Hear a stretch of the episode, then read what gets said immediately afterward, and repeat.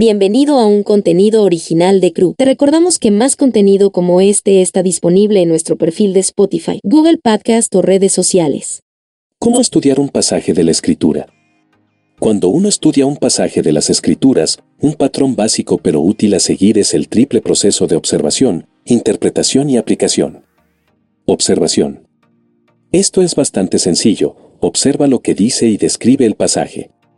Primero, Lee una porción de la escritura y luego vuelve a hacer algunas observaciones iniciales sobre ella, quiénes son los personajes.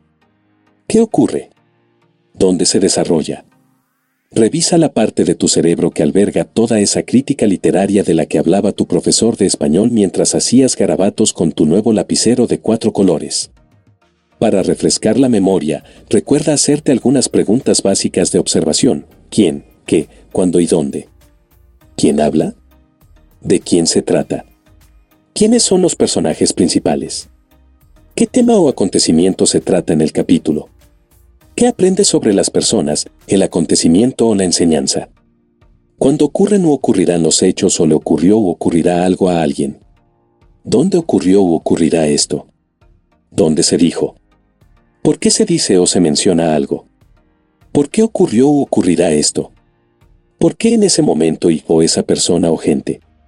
¿Cómo va a ocurrir? ¿Cómo se hará? ¿Cómo se ilustra?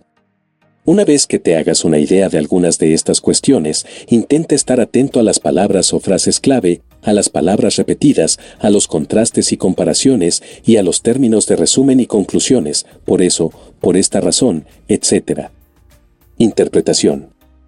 A menudo, la observación se desliza directamente hacia la interpretación. Pero, en sentido estricto, la observación se refiere a tratar de entender lo que se dice, mientras que la interpretación se refiere a entender el significado global. A partir de lo que has aprendido en tu observación del texto, estás tratando de discernir un significado primario del pasaje, lo que el autor bíblico estaba tratando de comunicar y lo que Dios estaba tratando de comunicar a través de ese autor bíblico. Una manera particularmente provechosa de sacar estas cosas del pasaje es hacer preguntas como, ¿qué condición pecaminosa, rota o caída está siendo abordada o corregida por el pasaje? ¿Cuál es el pecado más profundo que hay detrás de ese comportamiento y qué impulsó al autor a escribir este pasaje? Tener en cuenta estas preguntas puede ayudarte a descubrir el significado principal del texto. Aplicación. Entonces, ¿cómo se aplica el pasaje a ti y a los demás? ¿Y cuáles son algunas acciones que necesitas tomar para aplicar la palabra de Dios directamente a tu vida? Permíteme sugerir algo aquí. Creo que nuestras reflexiones tienden a saltarse el nivel superficial del comportamiento o de los hábitos que necesitan ser cambiados. Esto está bien, pero a menudo una aplicación más significativa reside en el nivel de nuestra relación con Dios, nuestra experiencia de su gracia o la confianza en su carácter o sus promesas. A la luz de esto, me gusta orar a través de ciertas preguntas que me ayudan a aplicar lo que he estado leyendo en mi caminar con Dios. Dios, ¿qué estás tratando de decirme a través de este pasaje? ¿De qué manera estoy buscando encontrar la vida en otras cosas además de ti, Señor? ¿De qué manera estoy buscando ganar tu favor en lugar de vivir por gracia? ¿Qué sugieren mis acciones que estoy creyendo erróneamente sobre tu carácter, nuestra relación y lo que has dicho en tu palabra? ¿De qué manera necesitamos ser más íntimos en nuestra relación? ¿En qué sentido es Jesús la respuesta a mi problema? Me gusta especialmente pensar en la última, de qué manera Jesús proporciona una respuesta o solución a mi problema de pecado.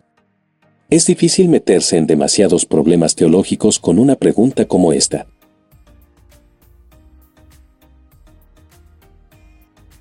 Gracias por escuchar este contenido de Cru México. Puedes encontrar la versión escrita en cru.org, así como otros artículos que podrían interesarte. Para más contenido como este o diversos temas, encuéntranos en nuestro perfil en Spotify, Google Podcast o redes sociales.